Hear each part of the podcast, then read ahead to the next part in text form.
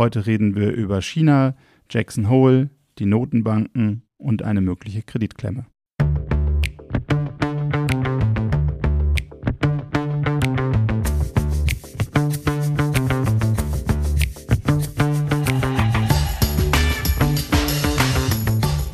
Hallo und herzlich willkommen zu einer neuen Ausgabe von The Message, der Investment Podcast. Endlich haben wir die Sommerflaute überstanden. Aber was bewegt aktuell die Märkte oder was siehst du als ähm, interessant an, was wirklich Auswirkungen haben könnte aktuell? Ja, was man sieht, wir hatten ja ein bisschen so dieses AI-Frenzy, wo wir ziemlich überschwängliche Märkte hatten in den letzten Wochen in dem Sommerbereich. Siehst du das nur als kurzfristigen Trend? Also ich glaube, es war jetzt schon ein Frenzy. Die, die, der Impact von AI, also die langfristigen Auswirkungen, die werden wahrscheinlich immenser sein, als wir uns vorstellen können. Äh, aber ich glaube, die Frage ist, wer damit Geld verdient und was ist auch in den Aktienkursen schon drin. Also wir haben ja gesehen, ähm, Nvidia kam mit Zahlen, die weit über den Schätzungen lagen. Die Aktie hat nachbörslich irgendwie ist sie 8% gestiegen.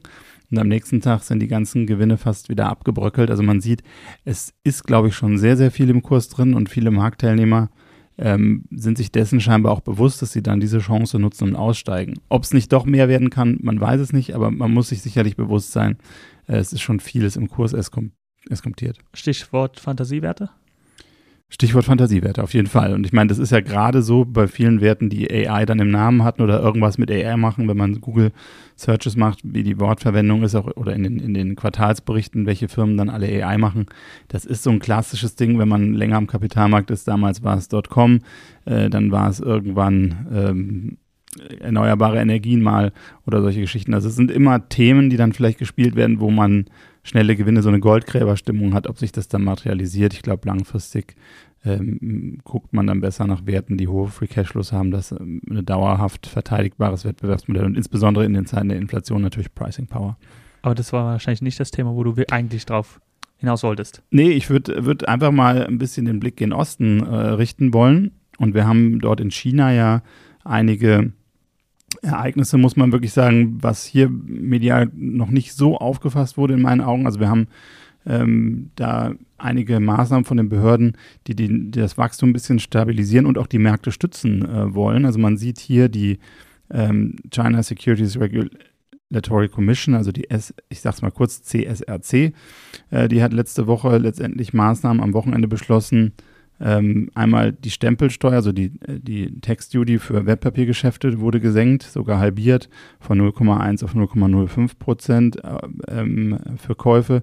Am selben Tag hatte man auch die ähm, Margin Requirements fürs Trading äh, runtergenommen. Also du kannst halt jetzt mit weniger Eigenkapital auf Kredit auch Aktien kaufen. Da ist die Hinterlegung von 100 auf 80 Prozent runtergegangen. Und man hat ähm, die die IPO-Tätigkeit, also oder die Erlaubnis von Anteilseignern, große Aktienpakete äh, zu veräußern, hat man äh, reguliert. Das heißt, man will weniger Angebot an Aktien am Markt haben und natürlich für eine Nachfrage durch diese Stimulantien weniger Margin ähm, und weniger äh, Tax Duty, äh, Stamp Duty, sorry, ähm, will man natürlich das Ganze stimulieren. Und das ist etwas, da muss man sich vor Augen führen, also das, diese Stamp Duty, ne, wurde das letzte Mal reduziert vor 15 Jahren in der globalen Finanzkrise, also in der GFC. Aber wieso braucht China diese Stabilität aktuell? Denn ich dachte, die Märkte waren relativ stabil und im Seitwär in der Seitwärtsbewegung. Nee, zuletzt ging es in China auch in, in, und in ähm, Hongkong wieder bergab. Wir haben dort einfach schwächere Wachstumszahlen. Ähnlich wie in Deutschland äh, ist auch dort der Wachstumsmotor, der stottert. Wir hatten dann hohen ähm, Wachstumsschub durch Infrastruktur und Immobilienprojekte und wie man dort auch festgestellt hat, die Bäume wachsen nicht in den Himmel, wir haben eine hohe Jugendarbeitslosigkeit. Ähm, also es ist etwas, und das muss man sicherlich auch fein beobachten, denn wenn China stottert, ähm, dann haben wir alle ein großes Problem. Und die Emerging Markets generell, weil die Emerging Markets wurden ja zum Beispiel Vietnam in den letzten Wochen und Monaten immer mal als Alternative gesehen, um zu investieren. Ist das jetzt auch eher ein Thema, wo man sich zurückhalten sollte? Also die stehen deutlich positiver da, weil wir auch viele Migrationsbewegungen hatten. Wir hatten durch die Thematiken, die wir in China in den letzten Jahren haben und auch durch die äh, potenziellen ähm, Sanktionen in diesem Streit USA-China, haben eigentlich immer mehr äh, Betriebe auch ihre Produktion verlagert von China in die Anrainerländer zum Teil. Und da ist Vietnam ein sehr, sehr großer Profiteur gewesen. Äh, junge Bevölkerung, also eigentlich habe ich mal so scherzhaft gesagt, eigentlich müssten Deutschland und Vietnam mergen. Ähm, ähnlich hohe Einwohnerzahl und das Durchschnittsalter viel, viel niedriger. Von daher, da ist viel Potenzial da und dieses Land insbesondere hat, äh, hat deutlich profitiert. Ich dachte, dass du im ersten Thema eigentlich über Jackson Hole reden wolltest, aber wenn man, wenn du jetzt schon die Schwäche in China ansprichst und wir sehen, was in Jackson Hole entschieden wurde, hätte man da nicht vielleicht dann schon über Zinssenkungen sprechen sollen? Ich glaube, man muss zumindest jetzt langsam überlegen, also man muss ja konstatieren, die Notenbanken haben eigentlich viel zu spät angefangen, die Zinsen hochzuziehen.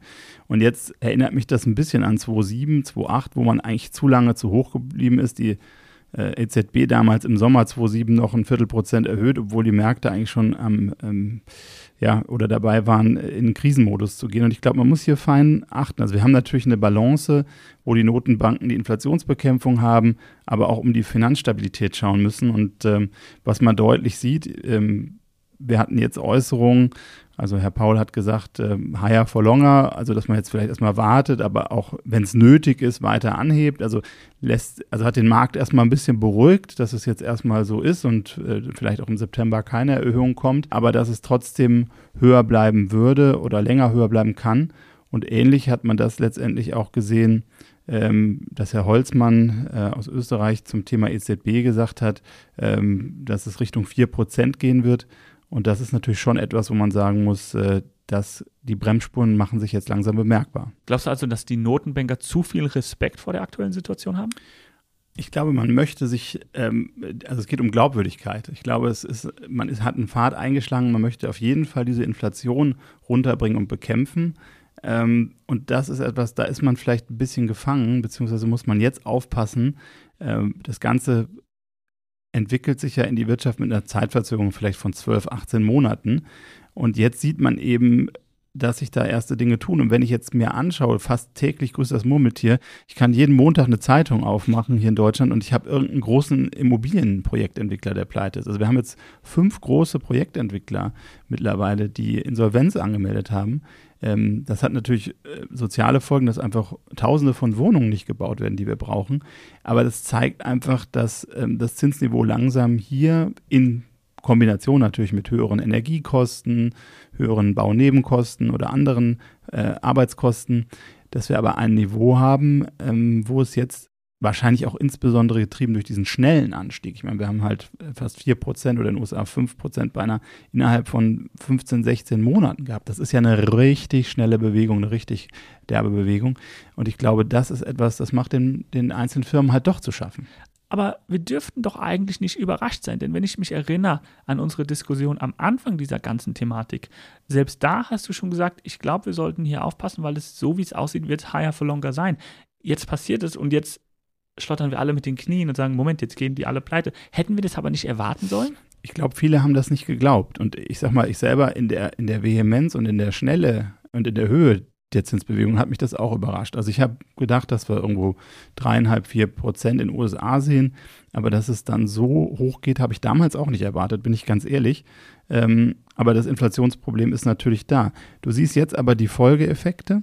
Also ich sage mal, die Firmen in den USA haben sich ja oft langfristig refinanziert. Also ungefähr 46 Prozent der Schulden sind erst nach 2030 fällig. Also das heißt, da haben wir ein gutes Profil. Die Firmen haben sich langfristig verschuldet mit niedrigen Raten. Das wird sich in den Margen erst später reinfressen. Wir haben bei den US-Konsumenten zum Teil das Thema, dass wir eben, und das sieht man sehr schön im Bereich der, der Immobilien, die haben halt auch langfristige Mortgages rausgenommen hat aber den Nebeneffekt, viele Amerikaner sind in ihrem eigenen Haus eingesperrt, in Anführungszeichen. Also man hat dass die, die, die normale Bewegung, dass eben die Arbeitnehmer, die sehr flexibel sind, den, den Platz wechseln, das passiert halt nicht mehr, weil du halt deine niedrige Mortgage Rate eingeloggt hast und wenn du jetzt dich bewegst und woanders hinziehst, du gibst das Haus auf und musst ein neues Mortgage aufnehmen, ähm, das ist viel, viel teurer. Also da sieht man auch, das ist ein Nebeneffekt. Siehst du da eine große Problematik für den Immobilienmarkt, wenn diese Refinancing-Welle kommt? Ja, die ist ja lange raus. Also das ist jetzt in den USA weniger das Problem. Das wird in Deutschland sicherlich die Leute, die 2014, 15 zu 1, oder 1,5 Prozent finanziert haben äh, und wenig getilgt haben, da wird es jetzt langsam eng. Ich glaube, das wird, da wird, wird, man sich schon überlegen, wie sieht es da aus. Ähm, wir haben aber in den USA, um da nochmal kurz darauf zurückzugehen, ähm, wir sehen, dass eben mittlerweile auch die Kreditkartenschulden steigen. Also du musst dir auch vorstellen, du hast vor, vor 18 Monaten irgendwie, hattest du, wenn du Kreditkartenschulden hattest oder einen Autolohn, Zinssätze, die waren weit weg von jetzt. Also wir haben jetzt, wenn du ein Auto äh, kaufst in den USA die, für die Finanzierung, die liegt irgendwo zwischen 7 und 8 Prozent. Die war damals vielleicht bei 2 oder 3. Das heißt, diese, diese Raten ziehen sich überall durch, was halt auch abwürgend ist für den wirtschaftlichen Bereich. Und ähm, du musst dir halt vorstellen, in den USA haben wir irgendwo ähm, zweieinhalb Billionen in Autokrediten und Studentenkrediten. Und wenn die natürlich höhere Zinsen erfahren äh, oder dann nicht zurückgezahlt sind am Ende äh, und dann mit einem anderen Kredit refinanziert werden müssen, das schlägt rein. Und wir sehen aktuell, dass der Kredit, ähm, die Nachfrage nach Krediten sowohl in Europa als USA eigentlich fast Levels von 2,8, 2,9 wieder erreicht. Das heißt, wir haben eine, eine sinkende Geldmenge, wir haben eine rückläufige Konjunktur. Und da muss man natürlich gucken, ähm, dass das eben nicht zu weiteren Problemen führt. Also sag mal jetzt mit den Projektentwicklern angesprochen, wenn wir jetzt doch irgendwann mehr Arbeitslose sehen, dann kann das natürlich auch in eine Abwärtsspirale führen, die dann sehr, sehr ungesund wird. Wir sprechen jetzt viel über die Probleme. Ähm, aber die größere Frage ist ja, was ist die Lösung dazu? Weil wir können nicht einfach hergehen und die Schulden streichen oder die Zinsen stark senken. Was ist die Lösung für die aktuelle Situation dann? Tja, ich habe jetzt so direkt keine. Was du halt siehst, ist halt, dass die in den USA die Realzinsen schon leicht positiv wieder sind. Also ich glaube, wenn man jetzt, ähm, also für die Lösung sind wir beide jetzt ja nicht zuständig, da gibt es ja weitaus schlauere, schlauere, Menschen, die dafür bezahlt werden und in politischen und geldpolitischen Ämtern sind. Ähm, ich glaube letztendlich, wir müssen als Anleger schauen, wo gibt es Chancen. Ähm, und da ist man halt, also früher hätte man gesagt, jetzt gehe ich Long Treasuries, weil wenn es äh, wenn es äh, Konjunktur ab, absinkt, dann habe ich da einen riesen Hebel. Das macht vielleicht auch von der Portfoliokonstruktion Sinn, aber die Märkte sind in einer sehr schwierigen Pattsituation. Also wir haben auf der einen Seite die Gefahr, dass die Inflation vielleicht doch nochmal aufkommt. Das kann auch sehr gut passieren, weil wir eine sehr spezielle Situation, dass die Energiemärkte, wir hatten die Strategic, Strategic Petroleum Reserve, die einfach äh, weit runtergefahren wurde. Das heißt, was im ungünstigsten Fall passieren könnte, ist, dass wir eine, eine, Stagnation sehen, also sehr geringes Wachstum, aber auf der anderen Seite durch die Unterinvestition, die jahrelange in Öl zum Beispiel, dass wir dort ein höheres Preisniveau sehen, was dann letztendlich diese Inflation wieder anheizt. Wir haben jetzt, wir sind jetzt an einem Punkt, wo viele Energiepreise year on year gesehen ihr Plateau haben, dass wir keine sinkenden Effekte mehr haben. Wenn das jetzt steigt und wenn im Moment den Spritpreis siehst, dann sieht man, der ist schon wieder höher, dann könnte es dazu führen, dass wir eigentlich eine Revitalisierung der Inflationsrate haben. Und das würde am Markt sicherlich sehr, sehr negativ aufgenommen. Ähm, ich glaube, bei vielen Aktien insgesamt US-Werte relativ teuer. Da sollte man aufpassen. Also ich würde ein bisschen, ähm, mich ein bisschen defensiver aufstellen. Vielleicht auch Anleihen irgendwo im Kurzläuferbereich, die vielleicht immerhin schon 4% bringen. Also nicht die Farmwetten, wie man so schön sagt, sondern eher ein bisschen gemäßigter und mit weniger PS äh, in den Herbst gehen. Jetzt hast du die nächste Frage, was es fürs Portfolio bedeutet, schon weggenommen. Aber welche Auswirkungen ähm, hat es alles auf Deutschland oder welche Probleme siehst du durch die hohen Zinsen in Deutschland? Ja, wir haben auf der einen Seite diese fallende äh, Finanzierungsmöglichkeit oder höhere Zinsen, was natürlich die Wirtschaft ein bisschen erlahmt und das gepaart mit dem Energiethema, was immer noch nicht ähm, wirklich verstanden wird, diese ganz massive äh, ähm, ganz massiven Einfluss auf alle Bereiche. Ich glaube, da muss man einfach noch weiter gucken und ich kann nur sagen, äh, ich glaube, wir sollten gucken, dass wir allen Strom und alles Mögliche an Energie, was wir produzieren können, selber selber produzieren. Vielleicht als Abschluss doch nochmal zum Portfolio. Was ist der Hauptbestandteil in deinem Portfolio, den du jetzt unbedingt aufstocken würdest? Also ich würde ein bisschen Kasse zurückhalten. Ich würde mir die Option, die Optionalität schaffen, ähm, entweder durch flexible, kurzlaufende Anleihen oder wirklich Cash ähm, ein bisschen eine kleine Kriegskasse aufzubauen, um, äh, sollte es deutliche Turbulenzen geben, dann zuschlagen zu können. Also ich würde mir Unternehmen anschauen, äh, interessante Werte und äh, dort die Analyse machen, die in meine Schublade legen und äh, mal schauen, ob da nicht noch die nächsten Monate, denn wir sind erst am Beginn dieser Kreditkrise, ob es da nicht deutlich bessere Einkaufskurse gibt. Und interessant, dass Cash wieder zurückkommt und uns wieder Zinsen bietet, weil wenn wir da vor ein paar Monaten noch drüber denken, wo man dann äh, denken musste, okay, wie, wie vermeide ich hier die Strafzinsen? Und jetzt nehmen wir das als Hauptbestandteil. Schöne, schöne Änderung.